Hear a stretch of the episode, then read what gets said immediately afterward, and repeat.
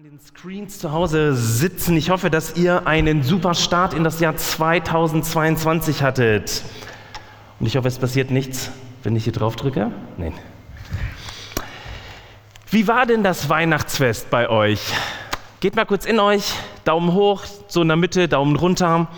Ich hoffe tatsächlich, dass ihr eine wirklich gute Zeit hattet, voller Gemeinschaft, voller Mägen, und heute am 9.1. geht es jetzt richtig los. Wir starten wieder in das Jahr als Kesselkirche. Und ähm, ich möchte dir eine Frage stellen eingangs, eine vielleicht für dich seltsame Frage, aber ich finde, sie ist unglaublich wichtig, weil sie unsere Gemeinschaft so ein bisschen beschreibt, die wir Tag für Tag erleben. Bist du in der Weihnachtszeit jetzt in diesen Feiertagen an deine Grenzen gekommen? Bist du an deine Grenzen gekommen? Schau mal kurz nach. Ich möchte dir kurz mal zeigen, was ich damit meine. Und zwar, ich habe einen Kurs, ein Buch gekriegt zu Weihnachten, wie male ich Kreise und ich zeige es euch jetzt. Ähm, das ist ein Kreis. Und man kann ja sagen, das bin ich mit meiner Grenze. Die Grenze ist meistens das hier, das Äußere. Bist du an Weihnachten an deine Grenze gekommen? Das heißt, dass du gedacht hast, ah, irgendjemand, irgendetwas dringt hier ein, macht mir zu schaffen. Ich meine, das ist tatsächlich so. Wir haben an Feiertagen richtig viel Zeit. Wir haben sehr viel Zeit, die wir im Alltag halt nicht haben. Und auf einmal ist die da. Es sind häufig viele Menschen um einen rum, die wir so im Alltag nicht um uns rum haben. Die eigene Familie zum Beispiel. Und dadurch entsteht, wie soll ich sagen, sowas wie eine kuschelige Nähe.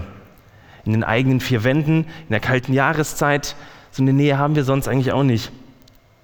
Und dann in diesen besinnlichen Momenten geht man sich auf den Keks oder andere würden sagen auf den Sack, indem man sich gegenseitig an die Grenzen bringt. Noch schlimmer, manche dringen sogar ein.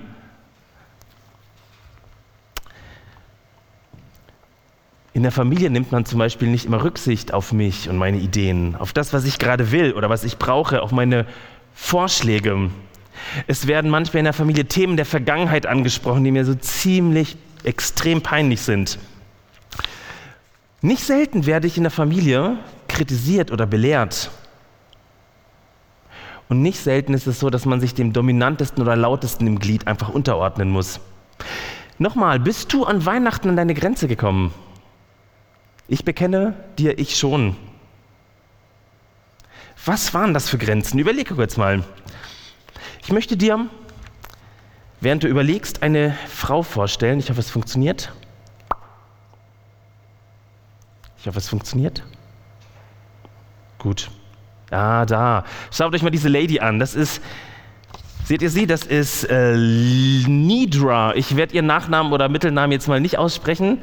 Das könnt ihr zu Hause üben. Nidra ist Psychotherapeutin, Therapeutin und hat ein Buch geschrieben. Das heißt, Grenzen machen uns frei ist vor wenigen Tagen ist äh, in der Zeitschrift Die Welt ähm, eine Zusammenfassung dieses Buches erschienen.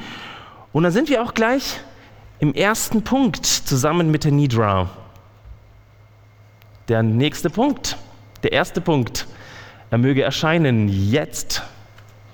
Grenzen setzen, Grenzen setzen.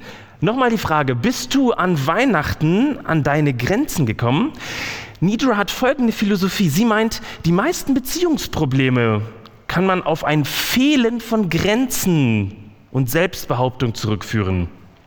Sie schreibt, ich bekomme bessere Beziehungen zu mir und zu anderen, indem ich meine eigenen Grenzen setze und artikuliere. Grenzen setzen.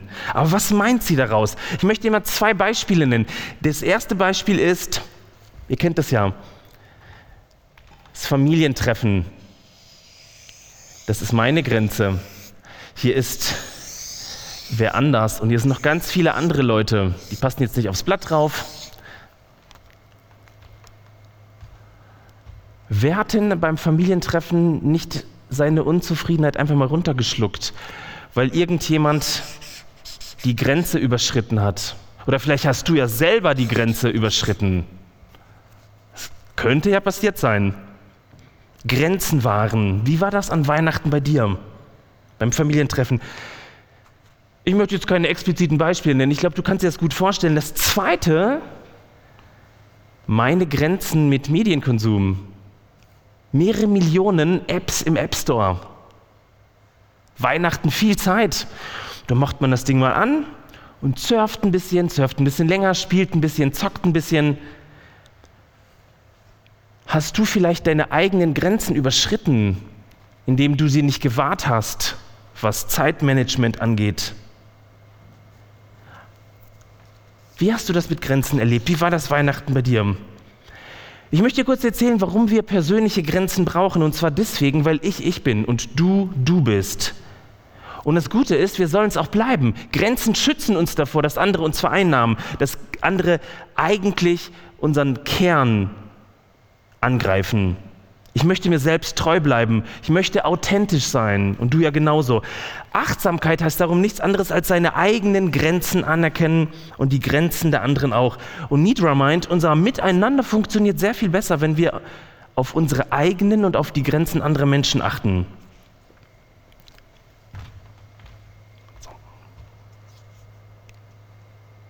Grenzen setzen. Ein sehr wichtiges Thema, was so Gemeinschaften angeht. Denn wenn wir das Ganze ein bisschen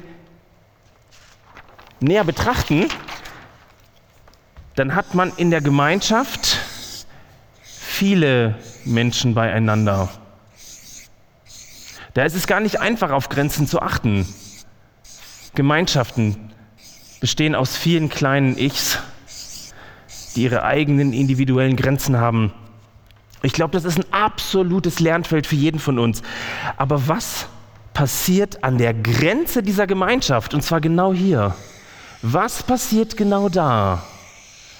Das ist eine ganz wichtige Frage. Wer definiert diese Grenze? Wer definiert, wer drinnen ist, also hier, oder wer draußen ist, nicht dazugehört? Wer definiert das? Wer sagt denn das? Wer ist der Bestimmer? Wisst ihr, und was für mich persönlich ja schon komplex ist, wie ich meine Grenze wahre, ist für so eine Gruppe noch viel krasser. Und die Jahreslosung, die übrigens alle, die die Neuigkeiten abonniert haben, finden Sie jetzt in Ihrem E-Mail-Postfach. Einfach die E-Mails öffnen, während du diesen Gottesdienst schaust. dann siehst du die Jahreslosung deiner Kesselkirche digital. Da geht es um Folgendes. Jesus spricht über die Grenze seiner Gruppe. Das ist die Grenze, die Grenze seiner Gruppe. Und in der Jahreslosung 2022 ist Folgendes zu lesen. Da heißt es, wer zu mir kommt, den werde ich nicht abweisen. Wer zu mir kommt, den werde ich nicht abweisen. Darum gleich mein zweiter Punkt. Grenzen ersetzen. Grenzen ersetzen weil er hat es gesagt, die Jahreslosung ist eine Institution im Tierreich, aber auch seit 1930 unter Menschen. Ein kurzer Satz aus der Bibel, der uns ein ganzes Jahr irgendwie begleiten soll.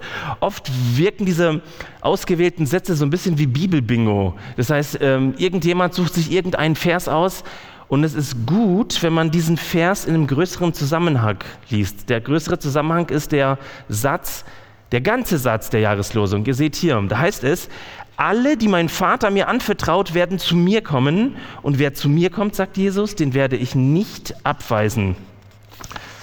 Okay, das erhält den Kontext jetzt nicht ganz. Das heißt, wir müssen das Ganze ein bisschen größer anschauen. Nimm dir mal in den nächsten Tagen, und es lohnt sich wirklich, weil Zeit, das ganze sechste Kapitel des Johannesevangeliums zu lesen. Ähm, es lohnt sich. Und da geht es im Folgenden darum, Jesus hat ein Problem.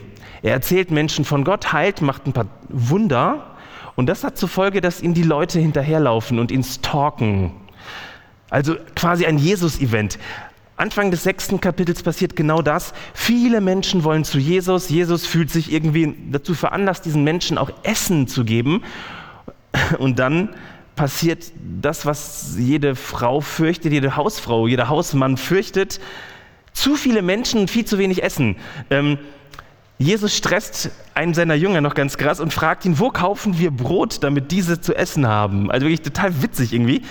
Und dann passiert unsere Geschichte. Menschen, die Hunger haben, auf der einen Seite nach lecker Futter, sondern nach einem Fischdöner.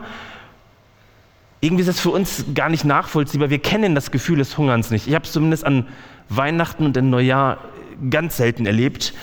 Aber damals war das total normal. Die Leute hatten in der Regel immer zu wenig, waren nicht abgesichert waren immer an der Grenze zum Existenzminimum. Und Jesus bietet diesen 5000 Männern, beschreibt der Text, und vielen, vielen Frauen und Kindern Essen an. Also gegen das Knurren im Magen. Jesus stillt diesen Hunger. Und anschließend bleiben sogar zwölf Körbe von diesen Gerstenbroten, die Jesus da vermehrt hat, übrig. Wahnsinn. Aber die Menschen hatten eigentlich einen anderen Hunger und Jesus sagt es ihnen im Text. Ähm, ein Hunger, der denen damals und uns heute eigentlich kaum bewusst ist. Er ist viel subtiler. Manchmal kann man diese Art von Hunger über Jahre verdrängen. Es ist der Hunger nach Leben, nach Sinn, nach Identität, nach danach, dass ich erlebe, dass ich bin, dass ich okay bin, dass ich Frieden habe innerhalb meiner Grenzen, meiner ganz individuellen Grenzen, dass ich okay bin dass ich eine Beziehung habe zu meiner, zu meiner Mitte, zu meinem Ursprung. Ich kann auch sagen zu Gott, dass ich Frieden habe. Und genau diese Ambivalenz geht über das gesamte sechste Kapitel bei Johannes, zieht sich durch. Es gibt zwei Begriffe, die sich durchziehen durchs ganze Kapitel. Das ist einmal der Begriff Brot und einmal Be der, der Begriff Leben, Brot und Leben. Und Jesus sättigt nun diese vielen, vielen Menschen. Und was wollen die Leute machen? Die wollen ihn zum Brotkönig machen. Gut, ist damals wie heute so, wenn jemand die Ernährungsfrage der Welt klärt und löst, dann soll er zum König gemacht werden. Witzig, Jesus aus der Futterkrippe in Bethlehem, aus dem Haus des Brotes, aus Brothausen. Ich habe das in der Weihnachtspredigt beschrieben, du kannst es dir angucken, das äh, Video findest du bei YouTube. Aber Jesus will gar nicht zum Brotkönig gemacht werden. Er will nicht andauernd Brotwunder machen und wieder Brotwunder machen, weil der Magen permanent knurrt. Und ich weiß, Darüber könnte man schon echt Stunden oder Tage, Monate lang predigen, weil zu wenige, zu viele Menschen zu wenig haben, auch heute noch, im Jahre 2022. Und ich bin sicher, Gott hat was dagegen, dass wir ihnen nichts abgeben von uns oder wenig abgeben. Und es ist eine Aufgabe, um genau 2022 zu einem besseren Jahr zu machen, dass wir den Hunger dieser Welt stillen, die knurrenden Mägen. Aber Jesus weist auf eine viel tiefere Art von Hunger hin, auf ein Hunger, der sie sogar in so ein Streitgespräch hineinbringt. Sie reden ständig aneinander vorbei. Die einen wollen mehr Wunder gegen knurrende Mägen und Jesus will ihnen Brot geben, das ihren Lebenshunger stillt. Die einen wollen mehr Wunder, mehr Brot. Die wollen also Konsum, mehr, mehr, weil Hunger, Hunger. Die wollen eine Absicherung gegen den Mangel in so einer rauen Welt, die wirklich immer an der Grenze ist zur Existenz, zum Existenzminimum, mehr Brot, mehr Wunder, mehr Sichtbares im Leben, mehr Konsum. Krass, ne?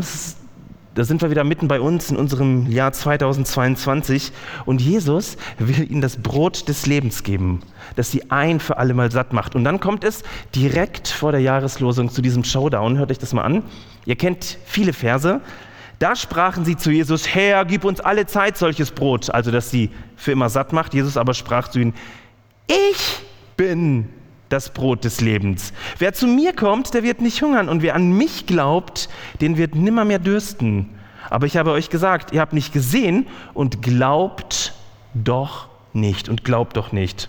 Das Volk, so der Text will Wunder und Brot, das Volk will Konsum weil es ständig Hunger hat nach mehr. Es will Sicherheit in einem richtig unsicheren Leben. Und Jesus sagt, ihr kriegt mich. Ihr kriegt mich. Ich selbst bin das Brot. Wisst ihr, das ist fürs Volk so dermaßen ärgerlich, denn es will eine Absicherung und keine Beziehung, kein Menschen. Es will Sicherheit durch Konsum. Jesus bietet ihnen aber das Leben das Leben und eine Beziehung zu Gott. Das heißt, durch eine Beziehung zu Gott leben. Darum nennt man das auch Brot des Lebens. Später kommt es sogar, wenn, wenn ihr das Kapitel lest, zu einer Eskalation, weil Jesus sagt, das Brot des Lebens heißt, ihr müsst mein Fleisch essen und mein Blut trinken. Wirklich verrückt, ne? Und genau aus diesem Kontext ist die Jahreslosung entnommen. Ihr seht es, alle, die mein Vater mir anvertraut, werden zu mir kommen. Und wer zu mir kommt, den werde ich nicht abweisen. Ich möchte das kurz mal aufmalen, damit du es mal siehst. Da entsteht eine neue Dynamik. Haben wir genug Blätter? Ja, ich kann noch einiges malen. Also der Vater, Vater, richtig geschrieben, Jesus, er gibt Jesus die, Leu die, die Menschen, er vertraut sie Jesus an. Das ist witzig, ne? das Johannes-Evangelium beschreibt, dass Jesus in sein Eigentum kommt. Er könnte viel selbstbewusster auftreten und sagen, Herr mit den Leuten ist meins. Nein, die Demut des Höchsten, die Demut des Höchsten. Was für eine Perspektive 2022. Er wahrt Grenzen. Es wird ihm anvertraut. Und die, die in, hier drin sind, die vielen, ich male jetzt nur ein paar, aber es sind ganz viele, ganz, ganz, ganz viele, die werden niemals über diese Grenze kommen. Dafür sorgt Jesus. Was für eine verrückte Jahreslosung. Im Griechischen ist es sogar noch viel krasser ausgedrückt. Da heißt es nicht nur, wer zu mir kommt, den werde ich nicht abweisen. Das klingt so, ja, so in Kirchen so ein bisschen fromm. Da heißt es eigentlich, ich werde diese Person niemals rausschmeißen. Doppelt beschrieben, also hinauswerfen plus hinaus, hinaus hinauswerfen. Worum geht es Jesus hier? Es geht ihm im Kern, wie im ganzen Kapitel 6, um eine Beziehung, um das Miteinander zwischen Menschen und Gott, um das Leben. Krass, ne? Total abstrakt, das Leben. Und das Neue Testament beschreibt, dass diese Praxis, das Ausüben dieser Beziehung in der Gemeinde stattfindet. Das heißt, der Kontext, den Jesus meint, ist, ist ein Gemeindekontext. Also für uns als Kesselkirche ganz wichtig. Es geht um diesen äußeren Kreis. Und dieses äußere, diese äußere Grenze übertritt Jesus niemals. Er wird niemanden der zu ihm kommt und sich ihm anvertraut, herausschmeißen. Er wird ihn niemals aus diesem Kreis des Lebens heraus befördern, weil er doch das Leben ist. Er bringt doch das Leben. Er bringt keine Trennung von Gott. Er beseitigt die Trennung von Gott. Ich werde niemals jemanden rausschmeißen. Leute, was für ein starkes Statement von Jesus. Jesus ist das göttliche Nahrungsmittel, das den ewigen Hunger der Menschheit nach ihrem Ursprung weil er das schöne Wort Transzendenz benutzt. Nach der Transzendenz, nach dem Göttlichen, nach Sinn, nach Ewigkeit stillt. Er schafft Leben, er spendet Leben, er erhält Leben, er fördert Leben und zwar nach innen. Leben heißt, in Gemeinschaft leben wir mit Gott. Das ist Leben. Ich habe Frieden mit Gott. Mir ist vergeben. Ich habe eine Zukunft und die ist richtig gut, auch 2022. Und zwar ich, mein Kreis, innerhalb des großen Kreises. Was für eine Perspektive. Da schließt sich der Kreis im wahrsten Sinne des Wortes. Ich habe eine neue Mitte. Eine neue Mitte in mir und in Jesus. Und eine Mitte, die niemals dafür sorgen wird, dass ich außerhalb des Kreises sein werde. Jetzt lass uns noch mal überlegen. Jetzt ist das schön in der Theorie. Das heißt aber für uns, und das hieß auch für die Kirche in den letzten 2000 Jahren, dass dieser Kreis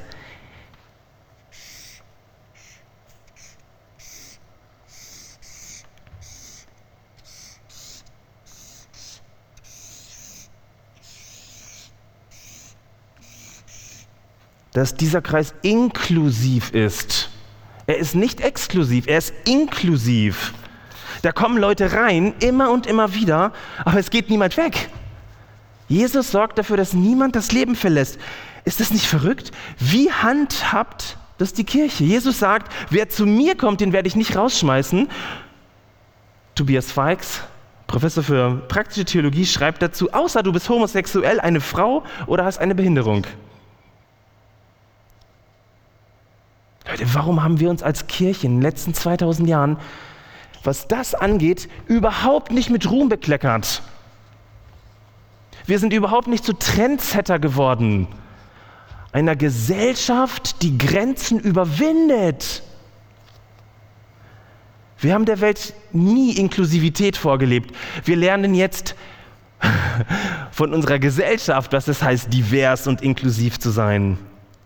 Aber genau das soll uns, die Kirche, auszeichnen. Schaut euch mal diesen Vers an. Alle, nein, eins weiter. Da haben wir es. Paulus schreibt in Galater 3, also ziemlich früh in der ersten, ja, so in der Mitte der, der ersten Hälfte des ersten Jahrhunderts, denn ihr seid alle durch den Glauben, und er schreibt an die Gemeinde in Galatien, durch den Glauben Gottes Kinder in Christus Jesus. Das heißt, ihr habt eine neue Mitte. Ihr gehört zu diesem Kreis dazu. Das ist ja das Schöne. Denn ihr alle, die auf Christus getauft seid, habt Christus angezogen. Also sozusagen, es ist enger geht es nicht, wie ein Kleid. Und jetzt kommt's. Hier ist, in diesem Kreis, ist nicht Jude noch Grieche. Hier ist nicht Sklave noch Freier. Hier ist nicht Mann noch Frau, denn ihr seid allesamt einer in Christus Jesus. Krass, oder? Ist das nicht verrückt? Da wird eine revolutionäre Gesellschaft, die es damals überhaupt nicht gab, visionär aufgemalt.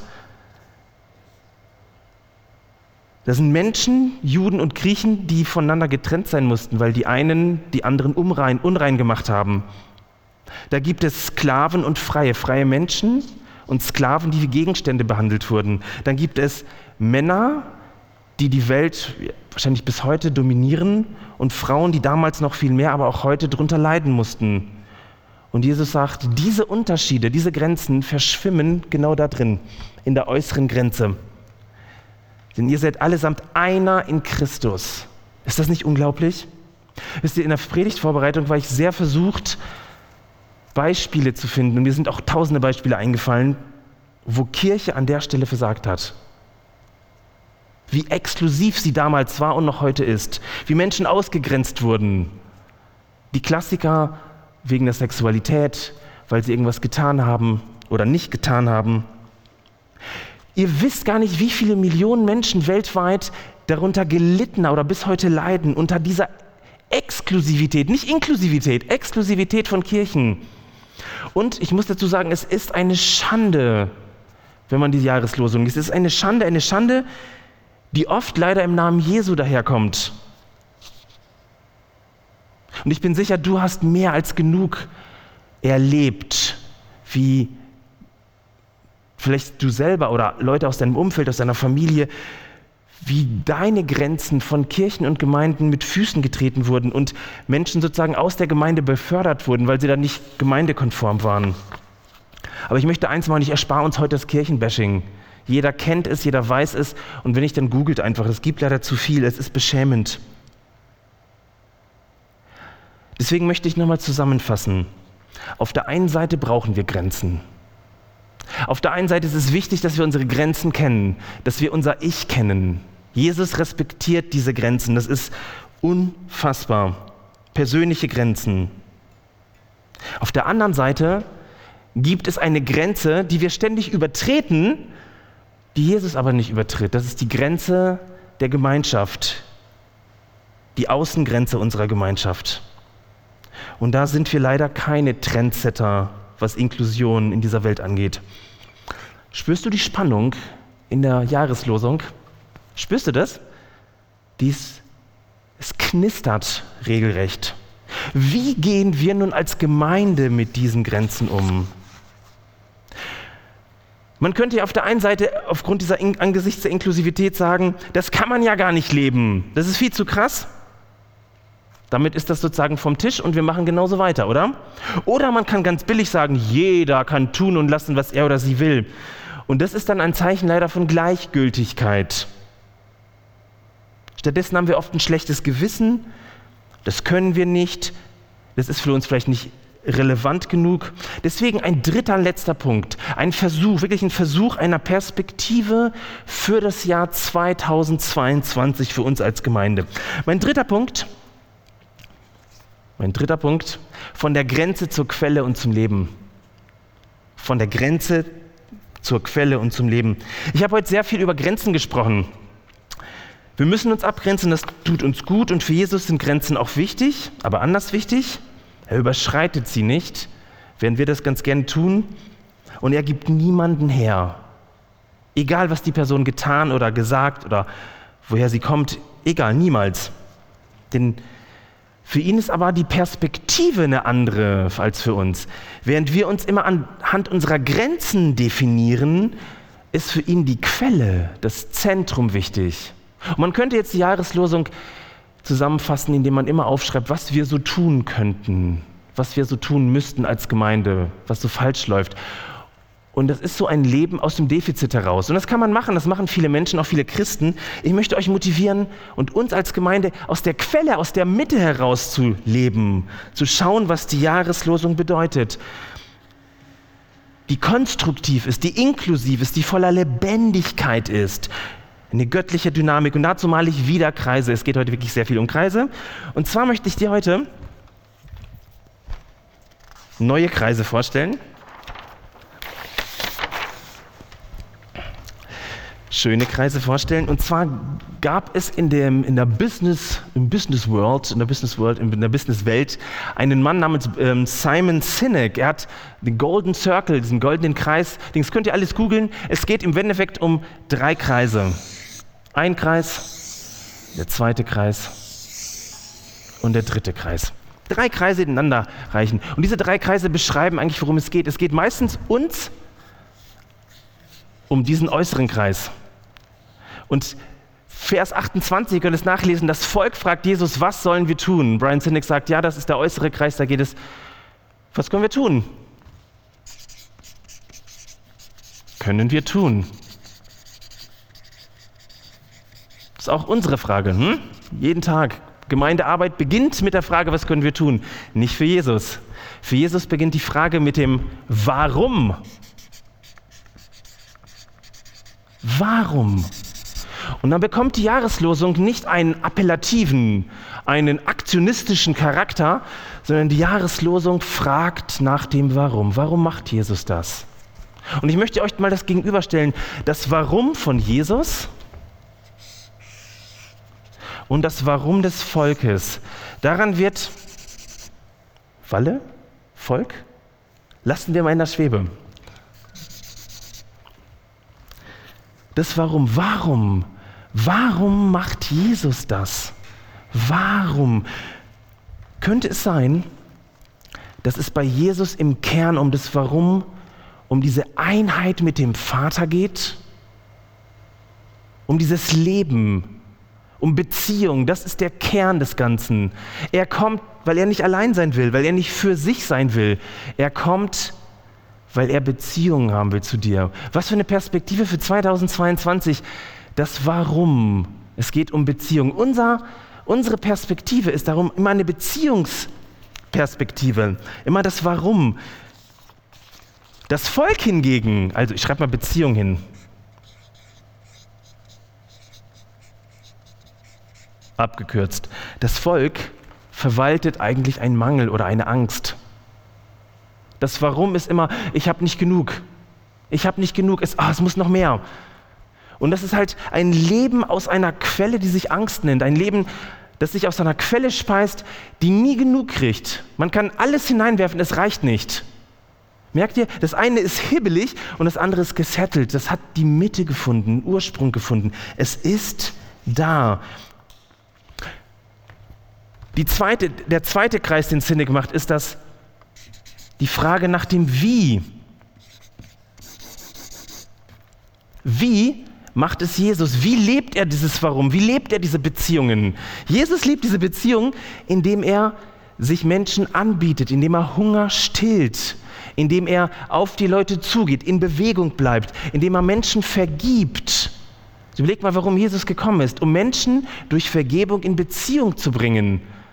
Ein spannendes Thema in Bezug auf Grenzen. Das heißt, wir treten uns ja permanent auf die Füße. Das Thema Vergebung ist ein zutiefst notwendiges Thema für uns als Kesselkirche. Für mich persönlich.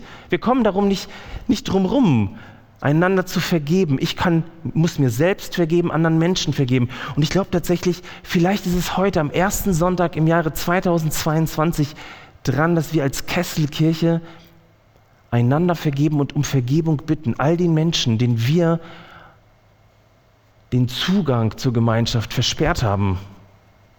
Wie wäre es mal damit? Das zu tun, um dieses Warum wieder aufzudecken, warum Jesus gekommen ist. Wie? Durch Vergebung, durch Beziehung, durch Gemeinschaft. Wahnsinn, oder? Und das Was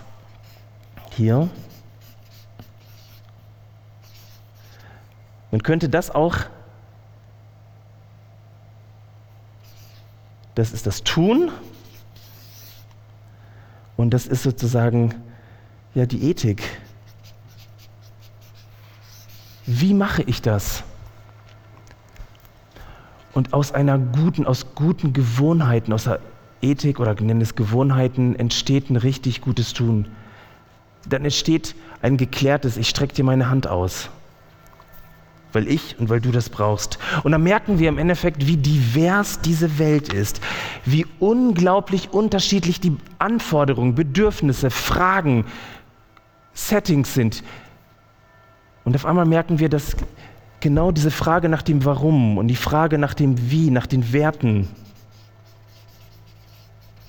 uns dazu bringt, die, das richtige Tun zu machen. Das Volk bleibt immer an der Oberfläche und fragt, was können wir tun? Es dringt nicht tiefer, es erkennt nicht den Mangel, dass es eigentlich mehr will. Wisst ihr, wir haben eine Perspektive 2022, eine Perspektive auf gesunde Gemeinschaften, auf gesunde Individuen. Wir brauchen eine gesunde Gemeinschaft, in der Menschen heil werden. Wir brauchen gesunde Individuen, die zu einer gesunden Gemeinschaft beitragen. Und das Ziel ist es nicht, sich permanent an den Grenzen aufzuhalten und nach dem Was zu fragen, was können wir tun, was können wir strukturieren, was, was, was, was, sondern nach innen zu gehen, selber Heilung zu erleben, selber den Mangel stillen zu lassen. Das hat zwei Folgen für uns. Ich habe sie zusammengefasst. Wir als Kesselkirche haben die Chance, ganz persönlich, individuell, dass wir uns selber Grenzen setzen, um den Hunger, um Raum zu geben nach diesem Gefühl, ich habe Hunger nach Leben. Ich weiß nicht, wann du das letzte Mal diesem Gefühl Raum gegeben hast. Aber das Gefühl ist da, diese, dieser tiefe Hunger der ganzen Menschheit nach Sinn, nach der Mitte, nach diesem Warum. Ich möchte dir Mut machen, gib, setz dir selber Grenzen, damit du diesem Gefühl Raum gibst, den äußeren Einflüssen Grenzen, um mehr Zeit zu haben, neben deinem Konsum, neben deiner Arbeit, neben deiner Familie. Du bist mehr als Arbeit oder Familie oder Konsum. Du bist auch mehr als die Summe all deiner positiven Dinge oder als die Summe all deiner negativ erlebten Dinge wie Krankheit, Versagen, das schaffe ich nicht oder Schuld. Hunger nach Leben, nach Spiritualität, gib diesem Hunger Raum. Setz dir Grenzen, setz anderen Grenzen. Und dazu braucht es Zeit und ich lade dich dazu ein. Wir haben ein ganzes Jahr Zeit, geschenkte Zeit Gottes 2022. Wir nehmen uns sehr viel Zeit für vieles vielleicht 2022 dafür die Frage nach dem Warum. Und da erleben wir daraus ein Wie wird und dann auf einmal ganz selbstverständlich ein Was. Und die zweite Sache ist, lasst uns doch mal gemeinsam unsere äußeren Grenzen anschauen als Kesselkirche. Wo sind wir so dermaßen exklusiv, dass wir Menschen abschütteln, dass wir ihnen den Zugang zur Gemeinde versperren, dass wir uns selbst genug sind? dass wir gar nicht mehr sehen, wie unterschiedlich, wie divers diese Welt ist, wie unfassbar krass diese Welt ist. Ich glaube, wenn wir das tun, dann erleben wir transformative Power in der Gemeinde. Wir können Vergebung erleben, wir können Veränderung erleben durch das Wunder, dass Menschen Grenzen wahren und innerhalb ihrer Grenzen die Quelle des Lebens entdecken. Ich habe dir einen Satz mitgebracht, damit möchte ich fast enden. Der ist auf Englisch, deswegen lese ich ihn in meinem gebrochenen Englisch vor.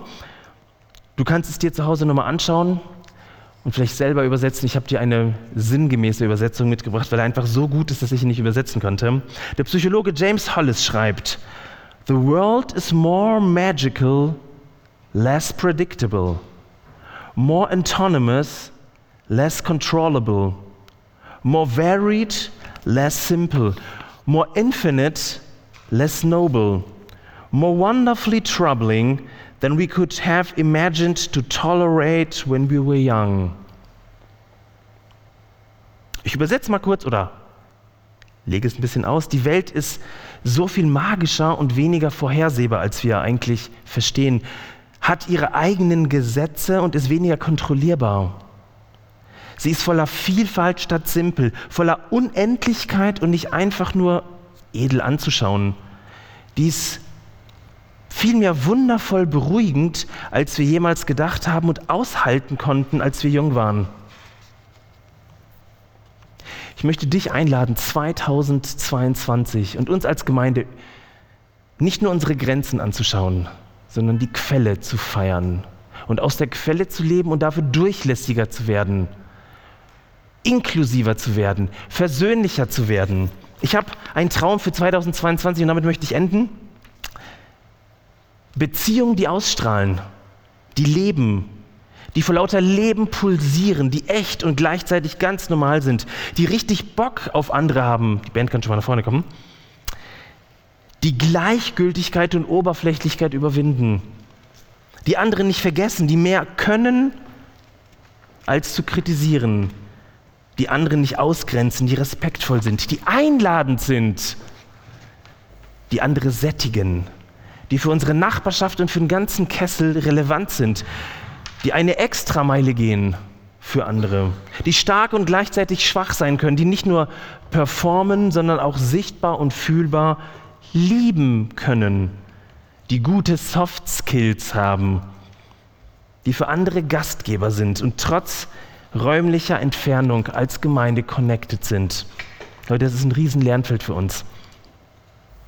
Was ist dein Traum von Beziehungen, von heilenden, heilen Beziehungen 2022. Amen.